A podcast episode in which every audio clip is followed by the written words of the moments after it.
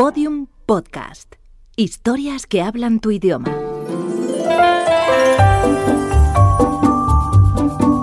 Historias de medianoche. Chicho Ibáñez Serrador.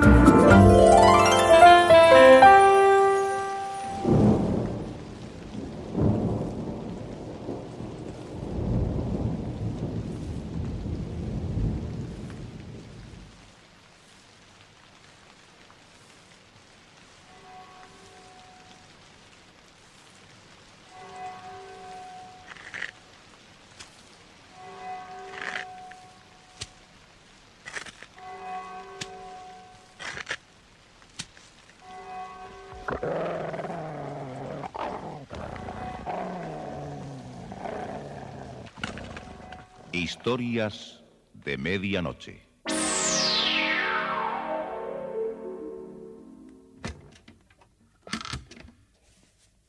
Buenas noches.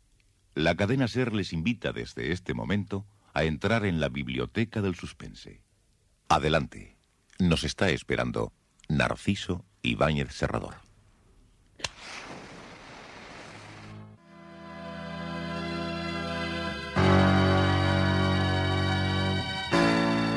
Los acontecimientos que rodeaban a Carolina Rogers eran sin duda preocupantes.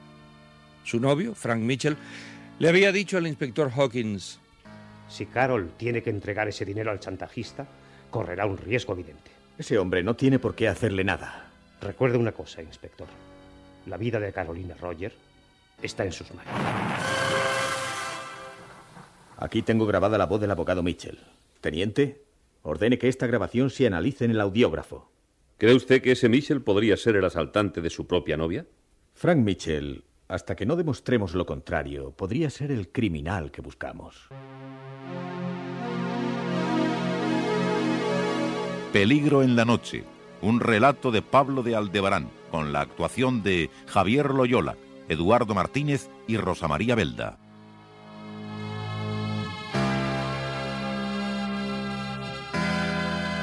Carolina llegó a la iglesia de los arcángeles a las nueve menos diez. Frank la esperaba a la entrada. Estaban a solas y él la abrazó con cariño. ¿Estás bien? Sí, aunque tengo la sensación de que una planadora me hubiera pasado por encima. No deberías tomarte un calmante. No quiero nada que afecte a mis reflejos. Esta noche pienso seguirte y no dejarte a tu suerte. Vas a correr mayor peligro que yo, Frank. En la oscuridad los policías pueden tomarte por el asaltante y disparar contra ti. Además, ¿qué protección puedes darme que no me la dé la policía? No puedo dejarte con esos inútiles. Quiero que cuando salgamos de la iglesia te vayas a tu casa. Quiero encontrarte allí cuando regrese. Te pido que me hagas ese favor porque te amo, Frank. Frank no contestó y entraron al templo. El ensayo de la ceremonia fue más simple de lo que esperaban. Los padrinos y los novios atendieron las instrucciones del sacerdote y después salieron de la iglesia. Carol le dio un beso en la mejilla a Frank diciéndole Iré a verte después que haya pasado toda esta pesadilla.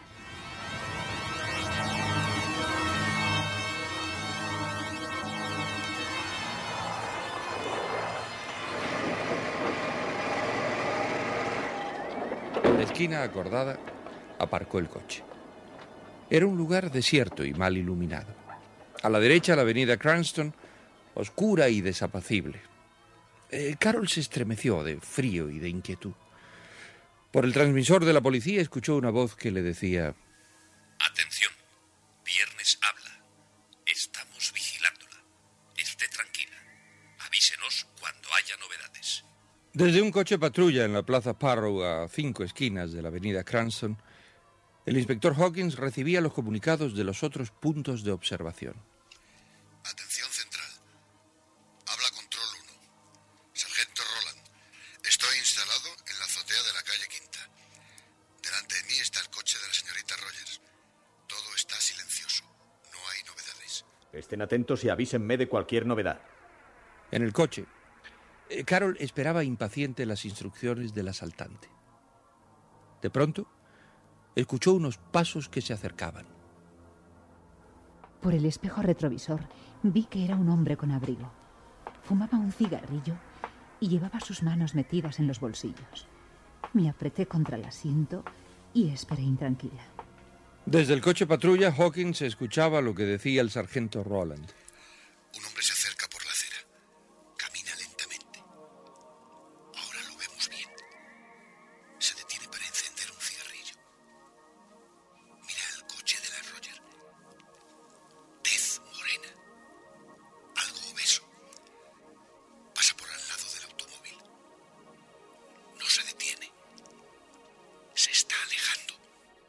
Atención unidades de calle cuarta. Sigan al hombre que va a pasar.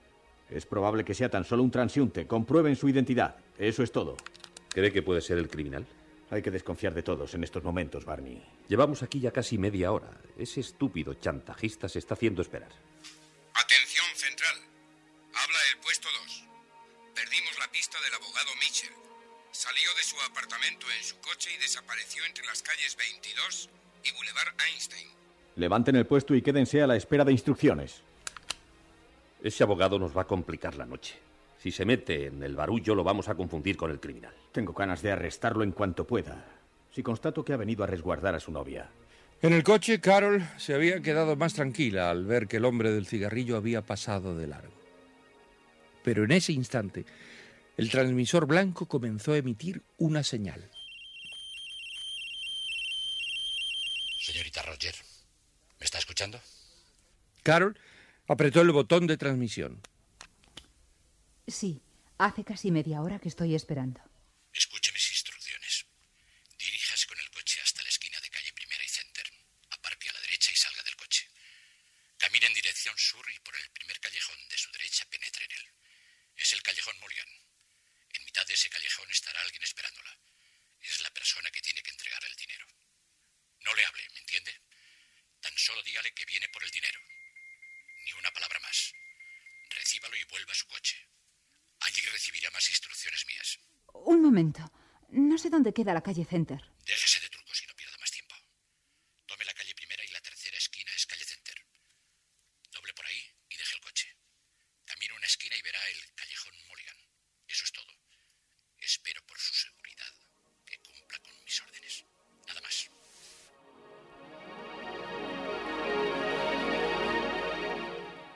Antes de poner en marcha el automóvil, eh, Carol cogió el transmisor negro de la policía y dio su información. Atención, viernes. Habla Carol Rogers. El hombre me ha dado orden de dirigirme a la calle Primera con Center. Calle Primera con Center. Voy para allá.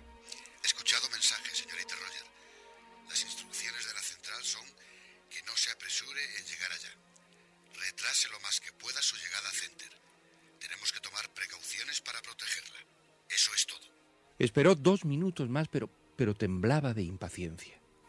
Luego puso en marcha el coche.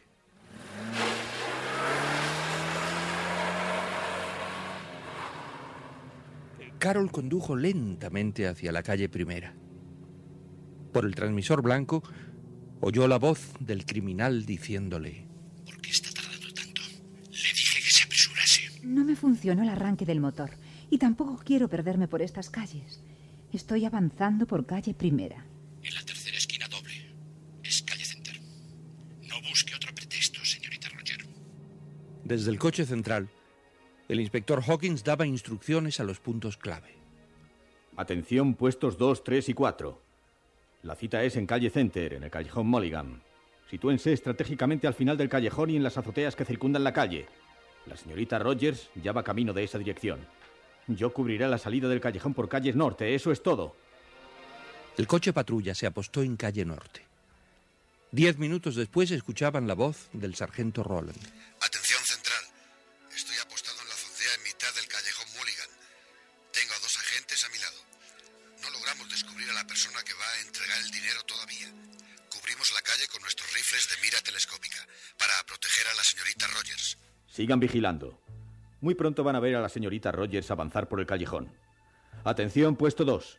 Trate de localizar al hombre que tiene que entregar el dinero. Debe de estar avanzando por el sur y entrará en el callejón por calle Bowery. Es la única entrada que tiene. Puesto 2 hablando. Estamos vigilando desde una terraza del tercer piso la calle Bowery. Avanza una sombra por la acera. Es un hombre.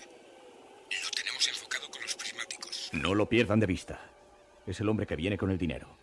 Recuerden que después que lo entregue debemos seguirle y arrestarlo inmediatamente.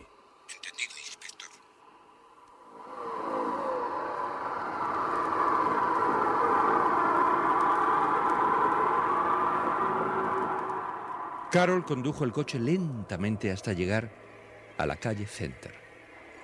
Allí se detuvo y bajó del coche. Todo estaba desierto. Recordó unos guantes que le había dado el teniente Barney aquella tarde, eh, diciéndole... Esos guantes tienen una sustancia fosforescente. Cuando tome contacto con la persona que le entregue el dinero, trate de rozar con esos guantes la mano del hombre. Con eso lo dejará marcado para identificarlo sin duda alguna cuando lo arrestemos. Carol se puso los dos guantes de piel marrón. En, las yemas se notaba un, un polvillo fosforescente. Comenzó a caminar lentamente por calle Center. Tan solo los tacones de mis zapatos rompían el silencio. Era sobrecogedor aquel sector de la ciudad. Pasé la primera esquina y me enfrenté con el callejón Mulligan. Era francamente tenebroso, estrecho y maloliente. Vacilé un instante y después pensando que tenía la policía cerca de mí, avancé resueltamente por la callejuela oscura. No había un solo farol en toda la acera. Carol eh, trató de penetrar con su vista la intensa oscuridad. La callejuela era mucho peor de lo que había imaginado. De pronto, vislumbró una figura que se acercaba a ella en la esquina de la calle Hillary. Era un hombre que, que se tambaleaba levemente. Por un instante quedé rígida, sin respiración. Mi temor era que la persona que tenía que entregarme el dinero me confundiera con el chantajista y tratara de matarme sin preguntar nada. El hombre se cruzó en la acera. con permiso, señorita. Gracias. Al pasar el borracho por su lado, Carol oyó una voz que le decía... Viernes. Señorita Rogers, está protegida. Observé cómo el teniente Barney se alejaba tambaleándose por el callejón. Proseguí mi marcha hacia la esquina de calle Bovary. Tenía ganas de terminar cuanto antes con aquel desagradable asunto. En la calle norte, el coche del inspector seguía recibiendo información de la red policial. Puesto dos hablando. Hemos perdido de vista momentáneamente al hombre que venía por calle Bovary. Es probable que haya penetrado en un portal. No debe tratarse del que trae el dinero. Sigan escudriñando. Eso es todo, puesto dos. Atención, puesto uno. Sargento Roland. ¿Qué novedad hay en su atalaya? Adelante. Aquí puesto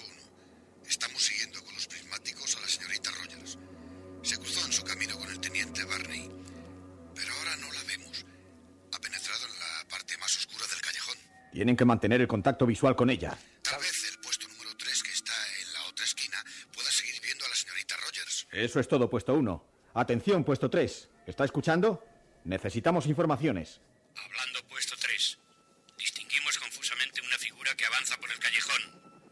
Déjeme ver, inspector. Un segundo más. Sí, sí, parece que es la señorita Rogers. Está avanzando muy lentamente. No la pierdan de vista. Eso es todo, puesto 3. Atención, puesto 2. Quiero novedades. Un hombre está avanzando por calle Bovary. Lleva abrigo gris. Se ha detenido un instante. Le tenemos en la mira de nuestro rifle. Sigue caminando por la acera sur en dirección a Center. Puede tratarse del hombre que trae el dinero para entregárselo a la señorita Rogers. Buena vista, agente. ¿Dónde están situados? Sobre el tejado de una tienda de muebles, detrás de una chimenea. Mantengan la vigilancia. Delante de ustedes ocurrirán novedades. Tienen que seguir la dirección del individuo del abrigo gris, si éste establece contacto con la señorita Rogers. Atención, unidad 1. Al habla. Adelante, unidad 1. Hemos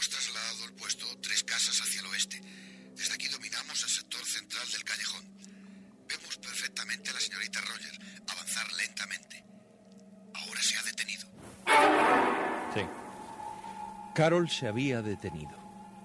La tensión era demasiado para ella. De pronto una sombra negra surgió de un agujero a ras de la calle. Por un instante quedé inmovilizada por el terror.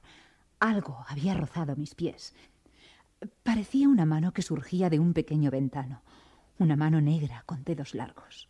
La mano negra arañó sus zapatos. Me dieron ganas de gritar, gritar con todas mis fuerzas, pero pensé en la alarma que ocasionaría. Tal vez aquella mano negra pertenecía al criminal que me daba órdenes. Miré hacia el suelo y vi el pequeño ventano oscuro, y surgiendo de él, las patas y el hocico de... Un perro negro. Era un gran perro negro que me mostraba los colmillos. Traté de serenarme y proseguí la marcha por el callejón. De pronto oyó dentro del bolso la llamada del transmisor del asaltante. ¿Me está escuchando, señorita Roger? Sí, estoy en mitad del callejón Mulligan. No aparece nadie. ¿Qué debo hacer? Doble por calle Bovary. No quise darle todos los datos enseguida. Tendrá que caminar un poco más. ¿Por qué no me dice el lugar exacto de la cita, de una vez? No puedo seguir a ciegas caminando por estas calles. No me dé órdenes. ¿Quiere? Usted hará lo que yo le diga. Avance por Bovary y en la primera esquina dobla a la derecha.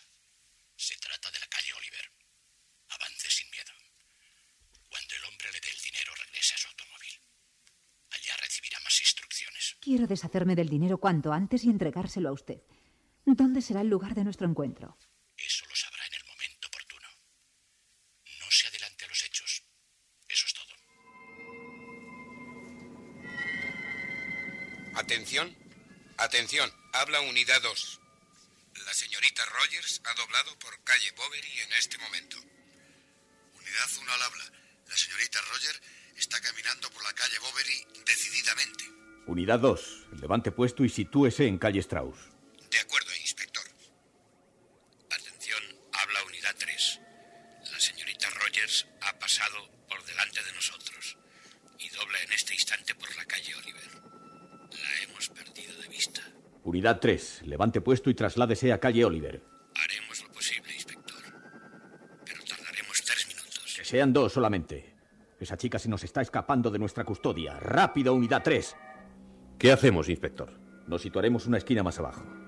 Esa chica ha debido de recibir nuevas instrucciones del chantajista. Va a ser difícil seguirla por este barrio lleno de callejuelas. En cualquier momento puede desaparecer. Vaya de nuevo detrás de ella, Barney. Su vestimenta le pone a cubierto de sospechas.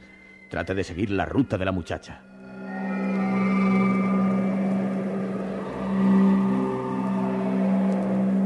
La calle Oliver era tan solitaria y aún más estrecha que las anteriores.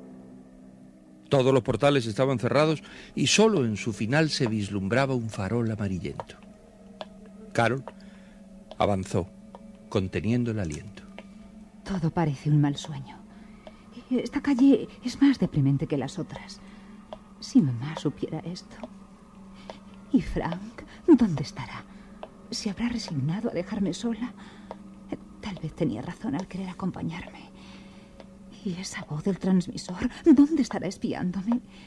¿Y por qué tengo que relacionarla con mi juventud? Yo no recuerdo ninguna voz de cuando era niña. Ay, calma, Carol, que todo va a terminar pronto. Ya estoy en calle Oliver, avanzando. Casi estoy. ¿Qué busca por aquí?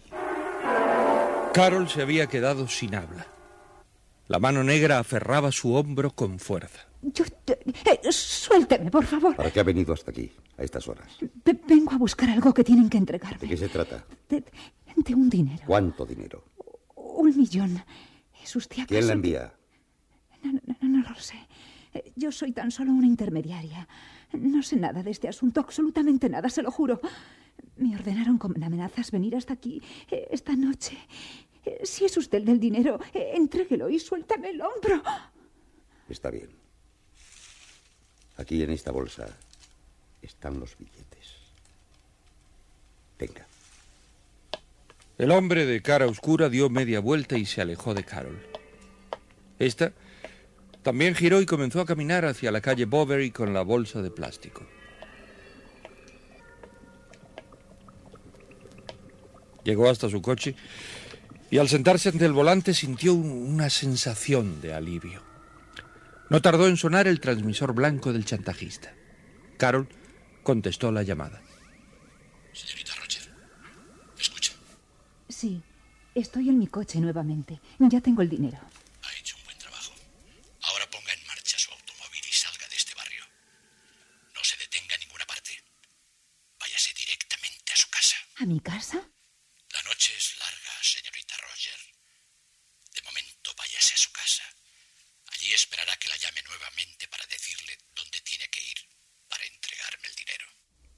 ¿Será esta misma noche? Espero que sí. Me pondré en comunicación con usted dentro de una hora.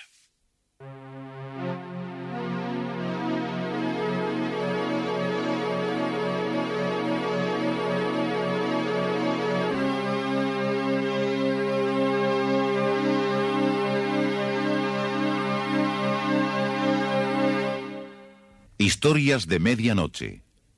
Diariamente de lunes a viernes por la cadena Ser, una selección de relatos con los componentes del suspense y del humor negro presentados por Narciso e Ibáñez Serrador. Bueno, pues esperemos que todo termine bien y que Carolina no se deje tentar por el dinero y se vaya, por ejemplo, a, a un casino de Atlantic City a jugarse el millón de dólares a la ruleta. Sí, sí, sí. Yo he conocido a mucha gente que teniendo un millón de dólares eh, se los ha jugado.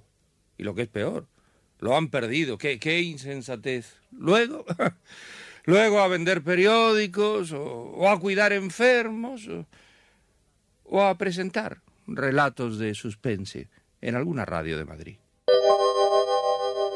Historias de medianoche, con mucho suspense.